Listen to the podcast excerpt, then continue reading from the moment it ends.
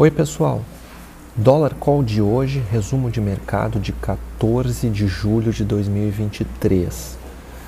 Neste episódio, quero dar destaque ao comportamento do dólar americano ao longo de 2023. Eu vou botar o gráfico aqui na tela.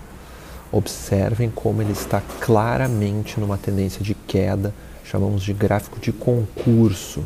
É uma oportunidade de compra?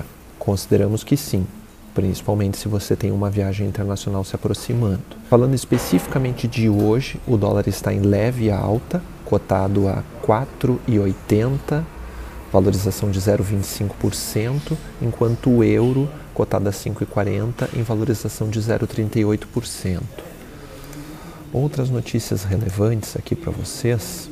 Tivemos um anúncio do recuo de 1% das vendas do comércio, bem abaixo do que o esperado, então preocupação aí no varejo. Isso já fez o Ibovespa cair forte hoje. Neste momento está cotado a 118 mil pontos em queda de 1%.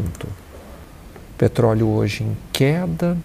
O Bitcoin, que às vezes nos pedem para falar aqui, hoje operando a 31 mil dólares em queda de 0,74% índice do dólar estável, mas continua no menor valor desde 14 de abril de 2022.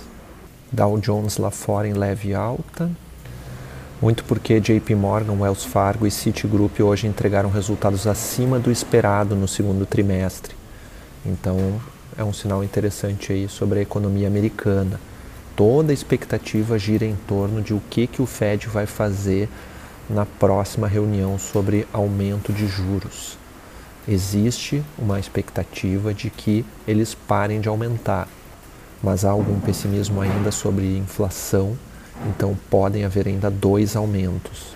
Gente, para finalizar, eu quero reforçar com vocês sobre tudo que o dólar já caiu neste ano e que podemos considerar um bom momento para compra tem muitos especialistas monitorando que pode haver um movimento de correção do dólar em breve. Então não esperem para sempre. Se vocês estão com uma viagem se aproximando, comprem, aproveitem.